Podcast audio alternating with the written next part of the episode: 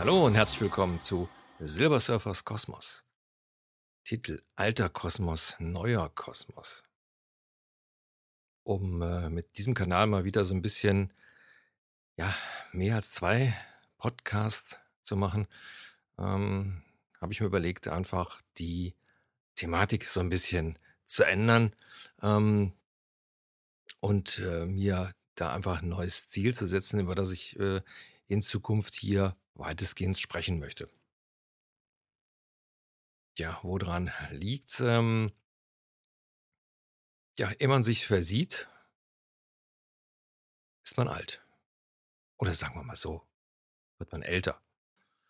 Ja, und ähm, wenn man dann 1960 geboren ist, dann ist man so weit, dass man nächstes Jahr 60 wird. Äh, eine Zahl, die ich mir eigentlich äh, habe nie vorstellen können, hm, dass man mal so alt wird, beziehungsweise, ja, ich weiß nicht. Ähm, ist einfach so, man fühlt sich eigentlich nicht wie 60, ich jedenfalls nicht. Und ähm, ja, und ähm, da war einfach der Hintergrund zu überlegen, Silbersurfer, das sagt ja schon der Titel, das äh, sind ja die grauhaarigen Menschen, die sich dann äh, mit dem Internet eventuell befassen. Und dann machen wir das doch hier einfach mal zum Thema. Und äh, es ist ja so, gerade in der heutigen Zeit haben wir ja immer wieder äh, große Konflikte in der Gesellschaft, weil äh, sich untereinander nicht verstanden wird. Und vielleicht kann ich äh, hier mit dem Podcast so ein bisschen dazu beitragen, dass die, ich sage jetzt mal, jüngeren Leute ähm, vielleicht so das ein oder andere Sache, die eine oder andere Sache einfach besser äh, ein, äh, verstehen können, weil ähm, ja, es gibt ja so einen schönen Spruch, du kannst äh, nichts zu meinem Leben äh, sagen, solange du nicht in meinen Mokassins gelaufen bist. Äh, gemeint ist natürlich, ähm, zu, zu dem, wie wir unsere Umwelt wahrnehmen, gehört natürlich ganz klar alles das auch, was wir erlebt haben und was äh, ja seit Geburt unser Leben geprägt hat. Folglich ist es natürlich ganz klar, dass ich, äh, wenn ich mit äh, oder wenn ich 1960 geboren bin, äh, ein ganz anderes Umfeld bekommen habe, ähm, wie jemand, der jetzt geboren wird, der also jetzt in die neue Zeit praktisch reingeboren wird, beziehungsweise der jetzt ja Jugendlicher oder junger Erwachsener ist, der natürlich da ganz andere Sachen hat. Ähm, das führt natürlich nach wie vor immer zu Verständnisproblemen, äh, ganz klar. Und ähm, beginnen möchte ich eigentlich ähm, mit in dieser Folge ähm, mit einem Thema, was mir so letzte Zeit ähm, so ein bisschen aufgefallen ist. Hm, Ich weiß ja nicht, vor Jahren, also im Jahr 2000, gab es ja mal diesen Song von den äh, Buggles, glaube ich, Video Kills a Radio Star. Und ähm, über diese, über diesen Song und äh, ja, über das, was ich jetzt so erlebt habe, ähm, ist mir dann so in den Sinn gekommen, dass die sozialen Medien ja viele magische Momente gar nicht erst auftauchen lassen. Ja, also eigentlich sollte diese Folge heißen Social Media Kill the Magical Moments. Ja, was meine ich damit? Magische Momente ist eigentlich klar, das sind einfach schöne Erinnerungen, die man hat, die in dem Leben etwas verändert haben, ähm, die, ja, an die man sich gerne zurückerinnert. Und äh, ja, mir war einfach aufgefallen, dass viele dieser schönen Erinnerungen heute gar nicht mehr stattfinden können, aufgrund der sozialen Medien. Und ähm, ja, vielleicht so als, hm, als Ablauf, das, was ich jetzt so erlebt habe, von der, von der Zeit her, ähm, muss man ja überlegen, damals, also heute wird ja fleißig gestreamt, aber damals, 1976, da war ich 16, da gab es also dann die Einführung der VHS-Videokassette. Später dann gab es überall an, an, sag ich mal, jeder Ecke eine sogenannte, äh, sogenannte Videothek. Und dort konnte man dann Filme ausleihen, die, genau wie bei den Streams heute, äh, Monate, nachdem sie im Fernsehen beziehungsweise im Kino gelaufen waren, dann auch im Fernsehen im Wohnzimmer laufen konnten. Aber ähm, was wir heute haben und was wir äh, damals einfach nicht haben, hatten, ähm, es herrschte einfach mehr Spannung. Also wenn, wenn ich einen neuen Film mir angeguckt habe oder in dem Fall ein neues Video oder ins Kino gegangen bin, dann wusste ich zwar, ah, es gibt einen neuen James Bond.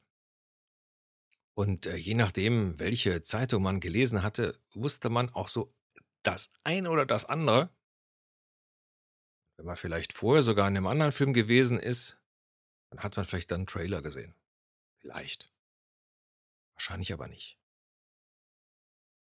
So, und dann ging man ins Kino und schaute sich einen James Bond an.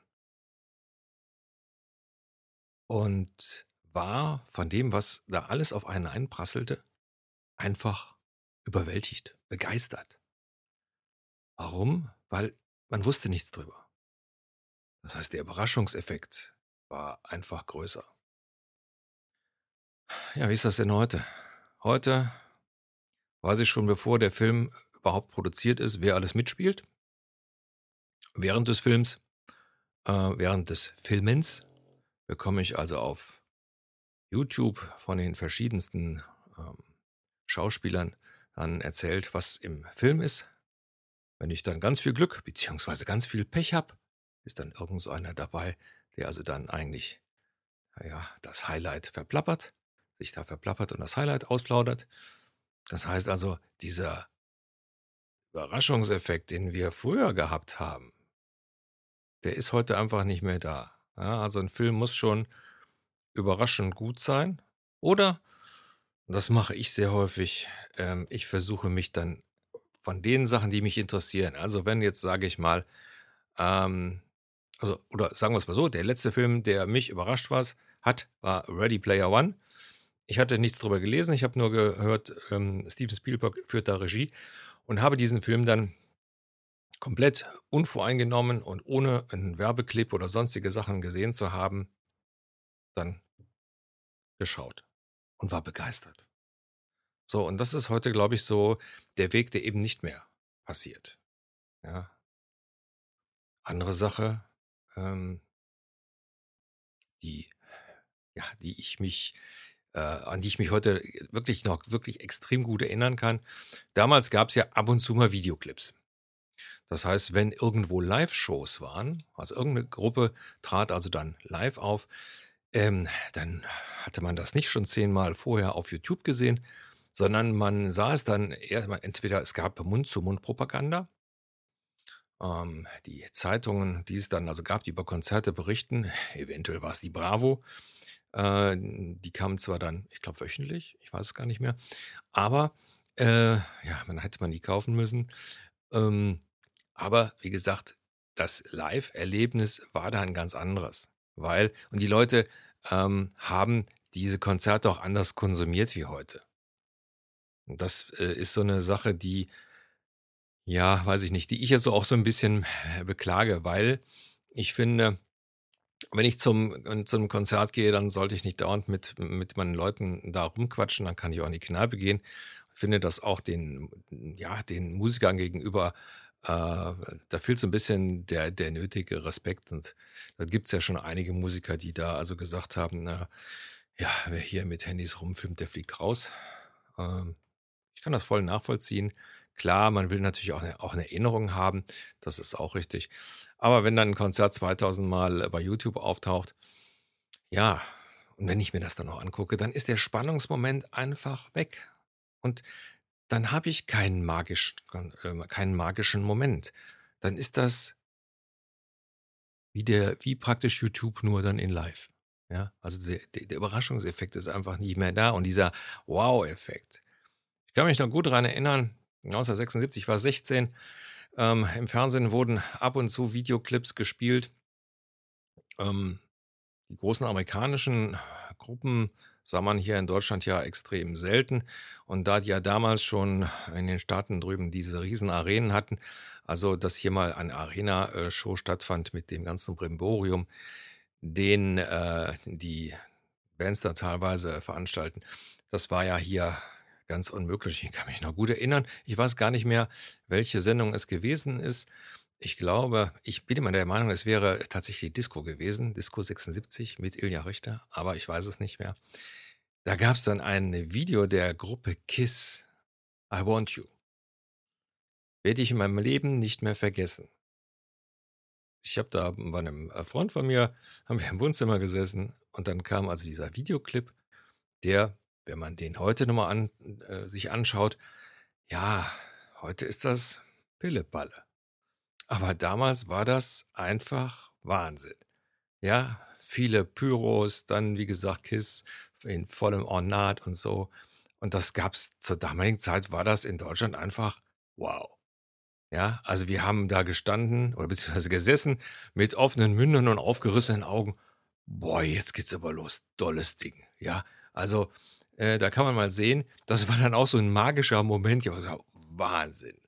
Ja, äh, einfach das mal zu sehen und was, was eigentlich möglich ist.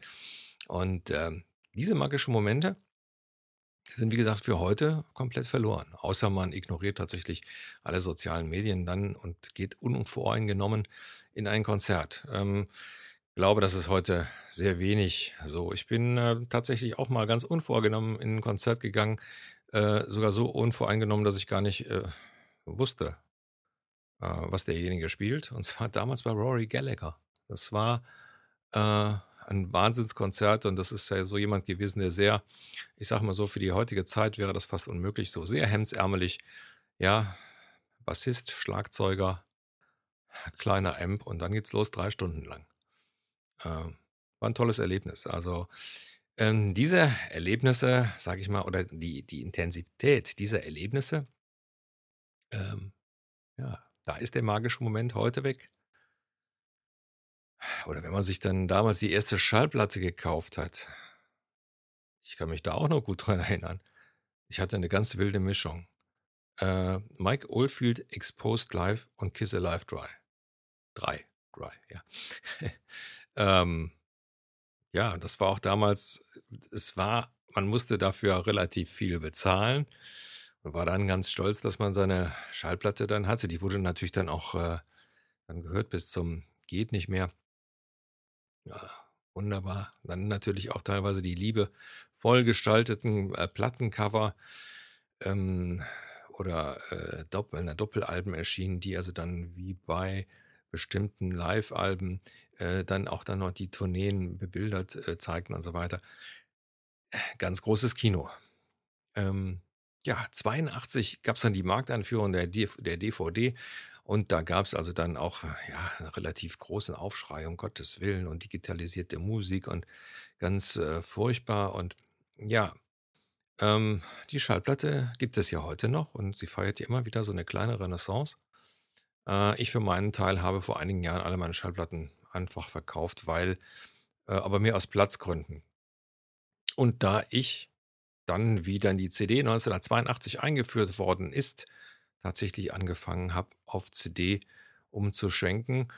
Ähm, der, ähm, das Argument, dass äh, Schallplatten wärmer sind und äh, teilweise besser klingen, hm, ja, ich glaube, das ist auch immer, hängt immer vom Ohr des Zuhörers ab. Ähm, von daher ist das eine Sache, die man, ja, das muss jeder halt selber entscheiden. Ich persönlich bin dann eben auf CDs umgestiegen und mache auch dann den nächsten Umstieg dann mit und bin da also auch voll äh, begeistert von der neuen Technik. Ähm, äh, natürlich habe ich jetzt heute auf einem äh, äh, auf dem Flag Player habe ich heute äh, ja äh, fast 300 äh, Schallplatten bzw. CDs drauf. Ähm, das ist einfach der Gang der Zeit, den ich auch gut finde. Also da ist es einfach so, ähm, da bin ich ganz klar dieser ganzen äh, technischen Sache auch ganz offen. Warum auch nicht? Ähm, das ist einfach so. Und das ist ja genauso. Wir hatten 1995 gab es ja dann die Wachablösung dann äh, von VHS-Kassetten auf DVD. Das heißt, die Kassette, hier in Deutschland gab es ja noch den, ähm, noch so ein bisschen den Kampf zwischen VHS und Betamax. Und äh, die Betamax-Dinger, das waren so riesige, riesige Geräte. Äh, deswegen hatten die meisten nachher VHS. Wir haben sogar jetzt noch so 'n VHS, äh, oben. Und wir haben noch jede Menge Kassetten, aber das sind auch so Sachen, die landen dann irgendwann im Keller beziehungsweise am Speicher, weil's da etwas trockener ist. Ähm, ja, und dann die Umstellung halt auf DVD 95. So, und das, äh, hieß dann die ganzen äh, Videotheken stellten dann natürlich auf DVD um. Und, äh, ja. Und dann Ende der 90er Jahre startete dann das Internet. Und alles ging los und, äh ja, viele kennen's wahrscheinlich gar nicht mehr. Wenn das Modem anfängt, seine komischen Geräusche Geräusche zu machen, um dann ins Internet zu kommen. Ich, äh, weiß noch so die erste Zeit, ich glaube, es war Germanynet, ähm es war einfach noch nicht viel los im Internet, ja? Also, äh, 1990 gab's tatsächlich einen Rechner, der am einen Webserver, der im Internet war. 1995 waren's schon 10.000. Und im Jahr 2000, also praktisch 5 Jahre später, waren es 25.000.000. Ja, und das Internet war so 'n bisschen auch 'ne rechtsfreie Zone, bisschen.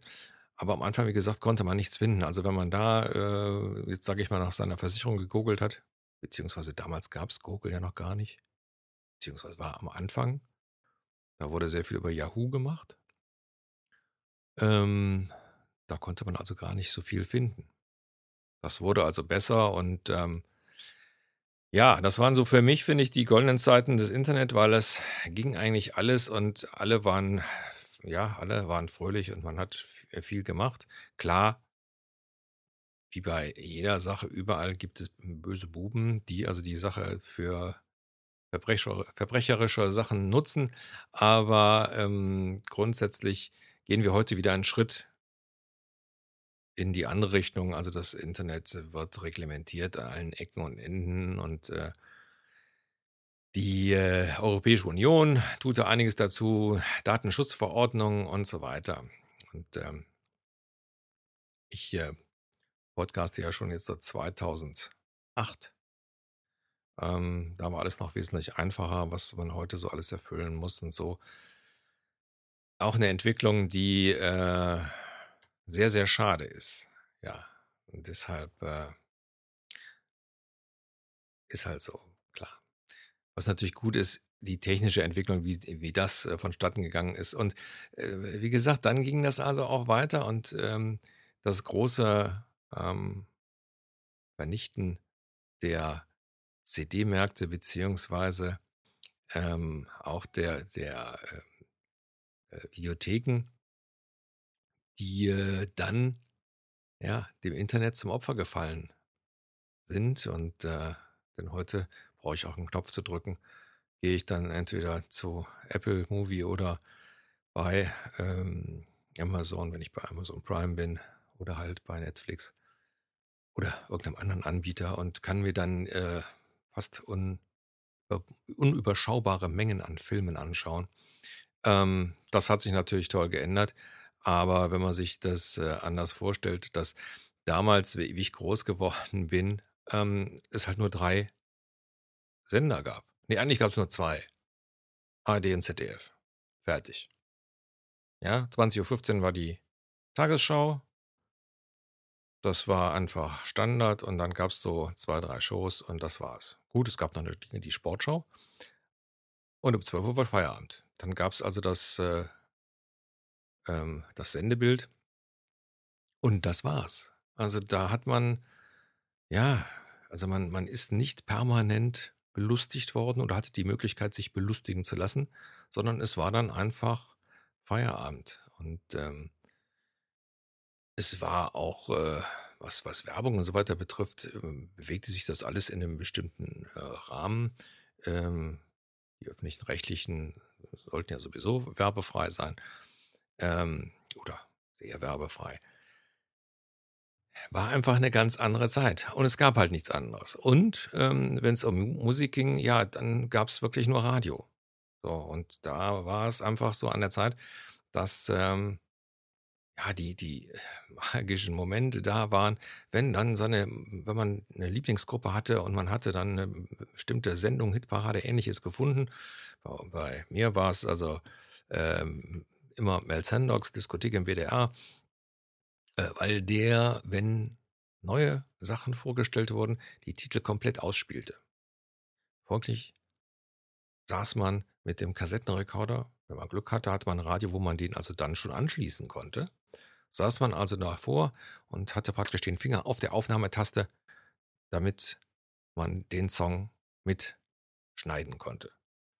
Und das hat man damals gemacht. Man hat also das mitgeschnitten und, äh, ist so praktisch zu, ja, kostenloser Musik, äh, gekommen, weil eben die Schallplatten dementsprechend teuer waren. Was natürlich auch anders war, muss man auch so sehen, ähm die Musikinterpreten, die Musikstars äh, waren früher wirklich Stars. Wie will ich das jetzt erklären? Ja, sagen wir mal's mal so.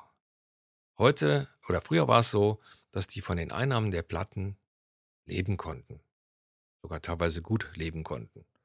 Vorausgesetzt, sie war waren clever genug, äh, äh, normale Verträge abzuschließen, ansonsten ver verdiente da nur der Manager oder die Plattenfirma. Da hat's ja genug gegeben, die da mächtig übers Ohr gehauen worden sind. Aber grundsätzlich war's also so, das waren also richtige Stars. Und viele fühlten sich ja führten sich ja dann auch so auf. Gibt ja genug, die sich dann viel Geld einfach durch die Nase gezogen haben. Ähm Toxic Twins zum Beispiel. Äh wer das nicht jetzt nicht weiß, der einfach mal bei googeln, Aerosmith. Ähm, aber das sind einfach dann Leute gewesen, die, äh, einen bestimmten ja, die umgab dann so 'ne bestimmte, wie soll ich sagen, Mystifizierung.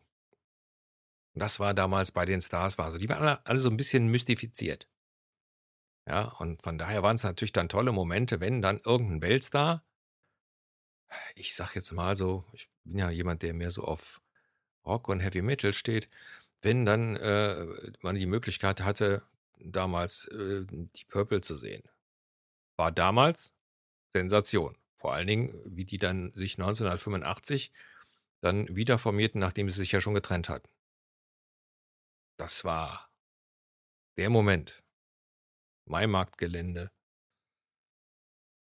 Darauf hatte letztendlich die Rockwelt gewartet. Oder die ersten Konzerte von solchen großen Gruppen wie Iron Maiden oder Judas Priest, die dann so Leute wie, man höre und staune, Def Leppard im, äh, Vorprogramm hatten. Ja, man hatte dann einfach einen ganz anderen Eindruck. Man hatte die äh, ja, man hatten die Bühnenbilder noch nicht gesehen. Man wusste nicht, welche, ähm, äh welche Songs gespielt worden, äh, werden sollten und so weiter. Das war alles irgendwo ja, in der in der Wolke, das, äh das wussten wir nicht. Wir haben gehofft, hoffentlich spielen sie den Song, hoffentlich spielen sie den Song, aber, äh, man wusste es einfach nicht und war dann eben, äh, erfreut. Und das, Erlebnis dann war einfach viel intensiver, weil man wusste ja nichts, ne? Man wusste nicht, wie das Bühnenbild ist, ja? Also, ich werde es nie vergessen, wie zum Beispiel ich das 1. Mal, äh, mir Ritchie Blackmore's Rainbow angeguckt, äh, habe. Ähm, ich hatte da allerdings schon tatsächlich in den, äh, äh, eingängigen Musikzeitschriften davon Bilder schon gesehen, äh, der also praktisch einen, äh, Regenbogen über der Bühne hatte, wo sich das Licht dementsprechend zur Musik bewegte. Damals, äh, ja, war das wirklich 'ne Sensation. War praktisch so das das 1. Mal, dass man so was überhaupt gemacht hatte. Und, ähm, ja, gibt das Bild von diesem, äh ja, von diesem Regenbogen gibt's, äh, also auf der Live-LP, Ritchie Blackmore's Rainbow Live. Da kann man das also ganz gut sehen. Ähm, und, ähm, ich weiß damals noch, wie wir in die Halle hier in die Kölner Sporthalle gekommen sind war ich im 1. Moment etwas enttäuscht, weil man ja nichts sehen konnte. Beziehungsweise man sah also nur einen Bogen, der praktisch mit einer äh, mit einem Tuch überspannt war. Ja. Und, äh, das, was nachher tatsächlich das Licht dann gemacht hat, das war das Sensationelle, die also praktisch diesen Regenbogen, äh, zum Leben erweckt haben. Und, ähm, das war dann auch wieder so 'n so 'n magischer Moment, das dann zu sehen, wie, ähm, etwas, was total unscheinbar aussieht man weiß, dass es so und so aussehen soll, dann tatsächlich so aussieht und eigentlich noch dadurch, dass man natürlich, äh, damals von Konzerten keine bewegten Bilder irgendwo abrufen konnte, ähm, dadurch war das natürlich dann das Erlebnis einfach viel größer. Und, äh, ja, also das sind so diese magischen Momente, die man eben, äh, in der damaligen Zeit eher hatte als heute. Und deswegen sage ich mal die Sachen tun mir für die Leute, die heute, ähm, ja, mit dem mit dem Internet und so weiter groß werden, so 'n bisschen leid, weil die diese Momente nie haben werden. Außer, sage ich mal, sie sie versuchen sich da in bestimmten Sachen zu mäßigen, um sich selber einfach mehr Freude zu machen. Aber, ähm, heute ist es einfach so, es wird mehr konsumiert als, äh, ja das Ganze wirklich einfach versuchen, so positiv in sich aufzunehmen. Und, ähm, das ist einfach auch der wie soll ich sagen, ja, der rückwärtige Weg. Wir sch habe ja eben davon gesprochen, dass die Künstler damals so 'n bestimmten Mythos haben. Ähm diese Künstler, die die wirklich die diesen Mythos umgibt, da gibt's nur noch ganz wenige von, die trotz der, ähm, sozialen Medien, äh, sich haben so 'n Mythos bewahren können. Aber grundsätzlich ist ist praktisch der in Anführungsstrichen, der Rockstar von damals mit dem Rockstar heute gar nicht mehr zu vergleichen. Denn, äh, man man, äh, kann das jetzt, äh, gut sehen oder ich kann das besonders gut sehen wenn ich mir überlege, damals, äh, 85, Deep Purple, Neumarktgelände, Riesenfestival zur, ja, Wiedervereinigungstour und so weiter. Äh, das war einfach 'ne ganz andere Sache. Und, äh, heute ist es so, die touren immer noch, aber heute ist das 'ne hart arbeitende Band. Und, ähm, das ist eigentlich bei allen Bands, die ja, die ihre Musik oder die ihre Musik, äh, für so wichtig halten, äh, dass die einfach, äh, permanent touren. So, und, ähm, damit ist das ist jetzt so meine Meinung, so der Mythos so 'n bisschen weg. Also, auch so dieses, äh, ja, dieses Besondere.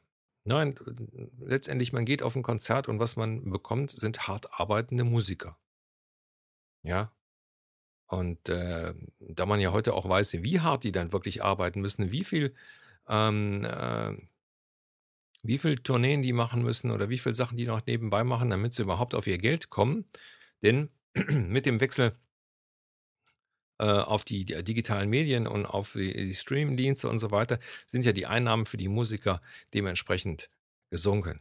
Das heißt also, heute, äh, passiert etwas ganz Dolles, denn heute verdienen die Musiker durch ihre Konzerte wieder. Nicht durch die Musik, die sie praktisch, ähm, produzieren in ihren Studios und so weiter.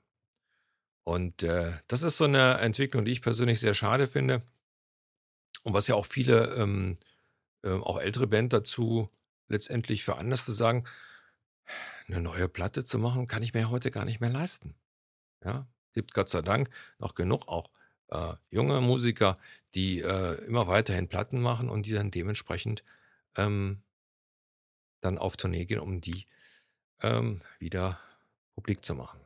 Aber so 'n bisschen die hm den Mythos so 'ner Band ja, das ist alles ein bisschen weg. Da gehört es schon dazu, dass 'n Künstler wahnsinnig viel äh, Charisma haben muss, damit der so, äh, ich sage ja, so 'n bisschen die Rockstar-Aura wirklich bekommt. Ja. So viel zum Thema Social Media kill the magical moments. Oh, mein Hund schnarcht. Ähm ich denke mal, das, äh, ist mit Sicherheit etwas, was viele Leute, die, äh, so um die 60er 1960 und drum rum oder auch 10, 20 Jahre später vielleicht, die da also viele Sachen noch wiedererkennen können. Ähm, das ist so und das muss man einfach auch den, ähm ja, den Leuten, die das alles nicht miterlebt haben, diese Zeit, äh, einfach auch äh, mal aufzeigen und einfach zu sagen: „Ja, wir haben, äh, Musik einfach auch anders wahrgenommen. Für uns war das etwas Besonderes, wenn es 'n Konzert gab. Dann bezahltest du eben Geld, um deinen Künstler zu sehen und zu hören und du wolltest den auch hören und da vorne sehen und, äh, wolltest nicht umgeben sein von quatschenden Leuten, wie in 'ner Kneipe oder, äh, von Hunderten von Handys. Also ja, aber das ist halt meine Meinung. Nun gut, also, das war jetzt also die erste Folge vom neuen Kosmos. Äh, ich hätte beinahe gesagt, dem Rentner-Podcast. Ähm nein, so weit ist es noch nicht. Aber, ähm, ihr wisst, in diese Richtung wird's gehen, so 'n bisschen, äh, versuchen den Leuten, die jetzt wesentlich jünger sind als ich, einfach mal aufzuzeigen, wie ja, wie bestimmte Sachen damals gewesen sind, äh, und warum bestimmt ja, bestimmte, äh wir bestimmte Sachen heute einfach ganz anders sehen als, äh, sie. Und das ist, glaube ich, der große Knackpunkt, dieser typische Generationenkonflikt. Aber wie gesagt, das, äh, ist jetzt erst mal der Anfang, so 'n bisschen über die magischen Momente von 1960 beziehungsweise, ja, Geburtsjahr ist 60. Also, bei mir war so die die, ich sage mal, dolle Zeit war tatsächlich so 75, 85, 95 so. Das war so die Zeit ähm, die eben sehr, sehr, sehr spannend war, weil einfach auch wahnsinnig viel passiert ist. Und, äh, ja, davon erzähle ich dann in den nächsten Folgen. Ich wünsche euch 'ne z äh, schöne Zeit und bis zum nächsten Mal. Tschüss.